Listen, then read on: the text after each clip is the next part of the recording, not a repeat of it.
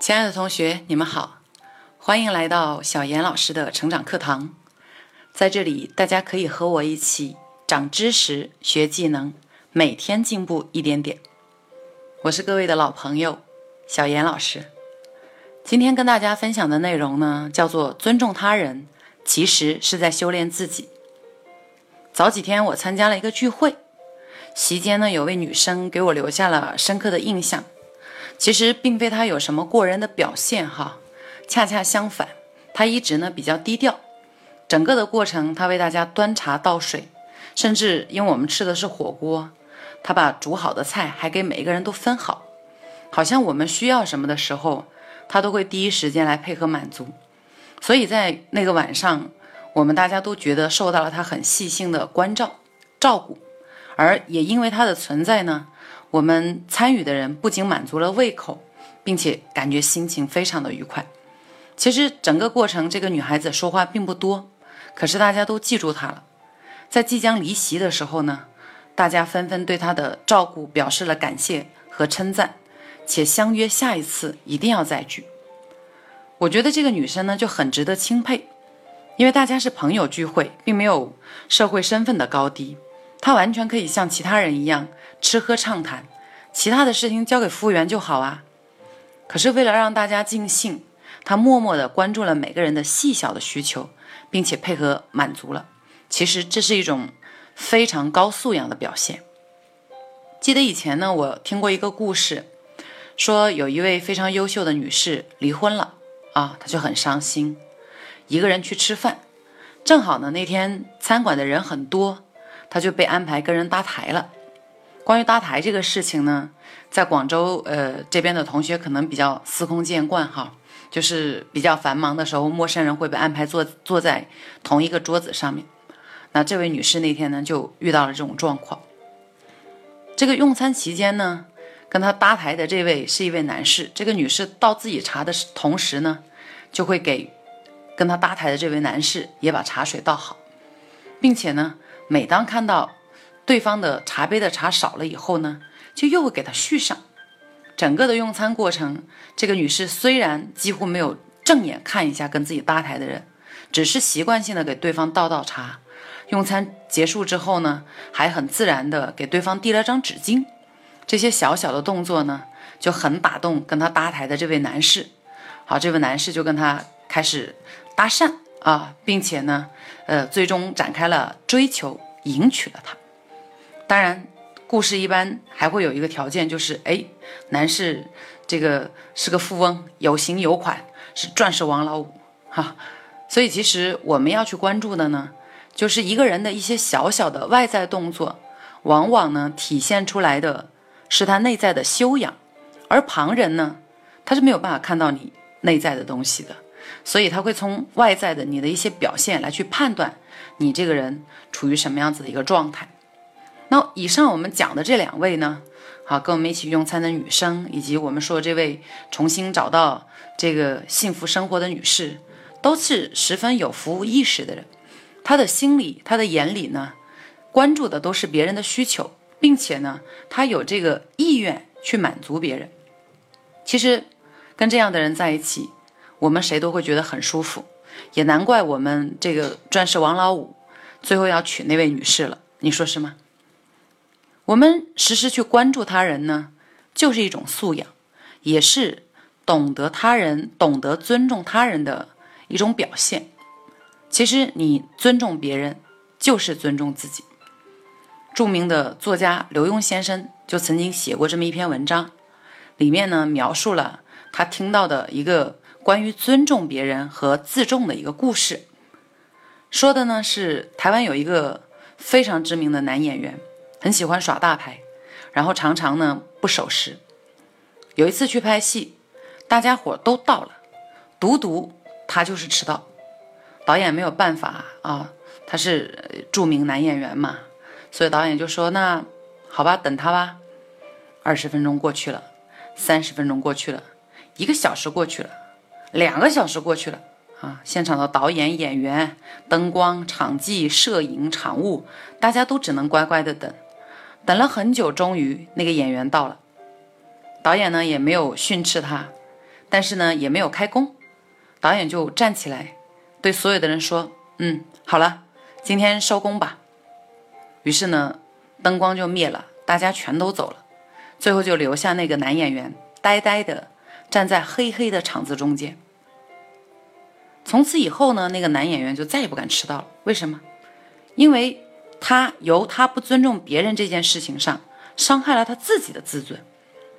所以，其实自尊和他尊以及尊重他人是同一件事情。因为你不能对别人表现尊重的时候，你就会被人看不起啊，就会伤到你自己的自尊呢。举个例子来说啊，这两天有一个很热门的新闻，说的呢是中国的游客在泰国吃自助餐的时候抢虾，抢完回来以后呢，几大盘子又吃不完，很浪费。在网上的那个视频当中，一群中国的叔叔阿姨们拿着盘子在自助餐盆里面铲虾，然后呢，就是端着几大盆虾大摇大摆的走开。试想这样的场景啊，首先体现的难道不是自己的不自重吗？所以，我们不去评判事件的这个所谓的事件的实际的一个一个带来对我们的后续思考啊，我们只说。自尊和尊重其他的人其实就是同一件事情。尊重别人，首先也是在进行你自己的修炼。曾经有一位哲人呢提出过这样的问题，说：将军和门卫谁会比较爱摆架子啊？所有的人的答案几乎都是肯定是门卫，因为将军呢他有着雄厚的资本，他不需要架子作为他的外在的支撑啊，也就是他他已经有很丰富的内涵，他不需要面子。现实生活中呢也是如此，拥有优势的人常常胸怀比较大度，有自尊，无需旁人再添加。其实反过来呢亦然，一个胸怀大度、懂得去尊重其他人的人，也会被别人认为，哎，这个人一定是有料的，这个人很自信。好，所以呢，他会，如果你这个人愿意以平等的姿态与之沟通，对方不仅会觉得。受到了尊重，同时他会对你产生好感，也同样的尊重你。那说起来呢，越有层次的人，其实他是越平易近人的啊。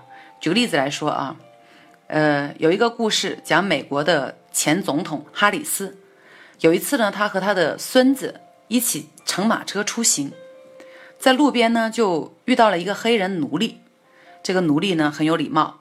看到他的这个总统的车来了以后，他马上站到路边，他就哎向他脱帽致敬。哈里斯总统看到以后呢，他也赶紧把自己的帽子脱下来，以表示还礼。后来车子走过了，孙子就看到以后大为不解，说：“爷爷，你怎么可以向一个奴隶致敬呢？”哈里斯就笑着说：“他说孩子，你怎么可以让一个奴隶都比你有礼貌啊？”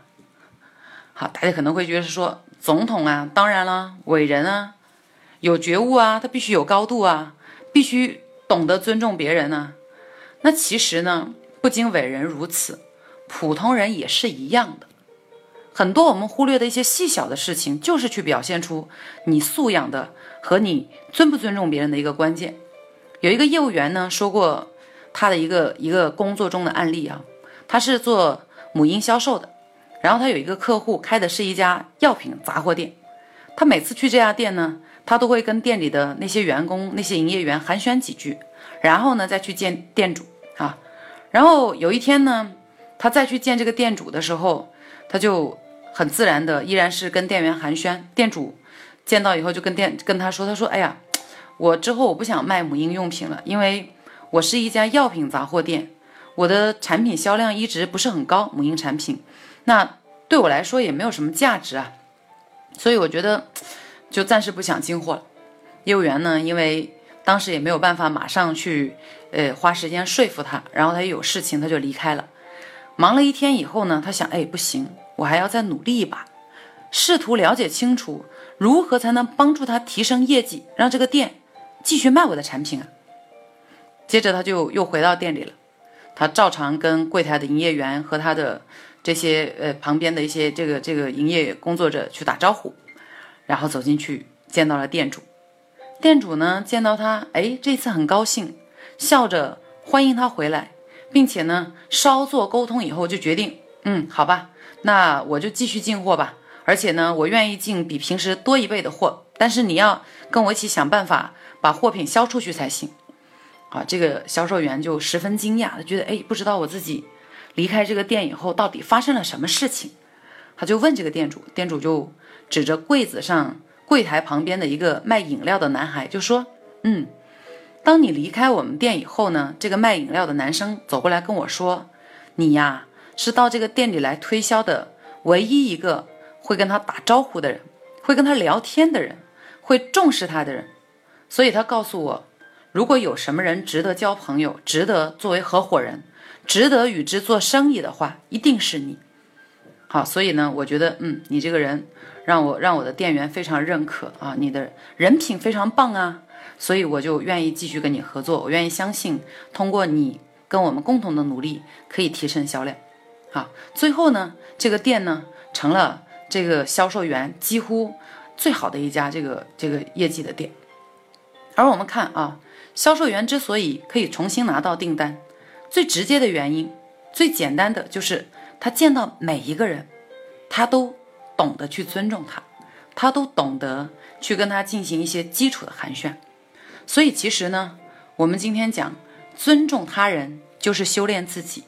你想表现出你对他人的尊重，说白了。就是你自己在一些细节上要有素养啊！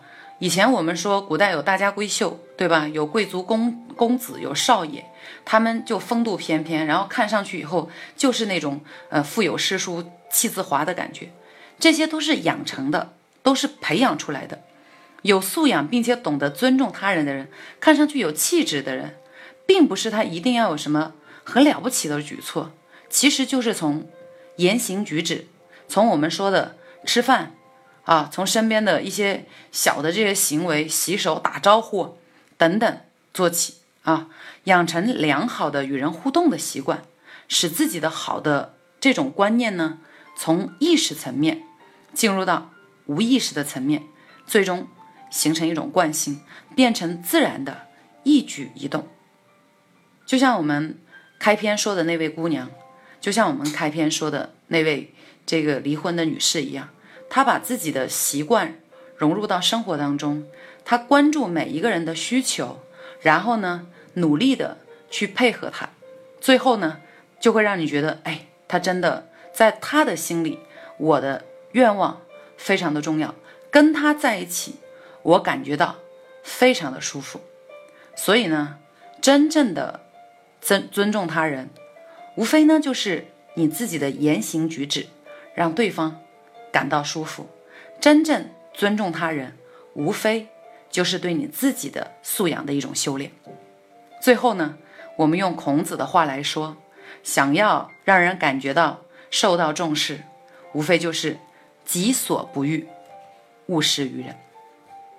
好了，那我们今天的分享的内容呢，就是以上这些，不知道你学到了什么？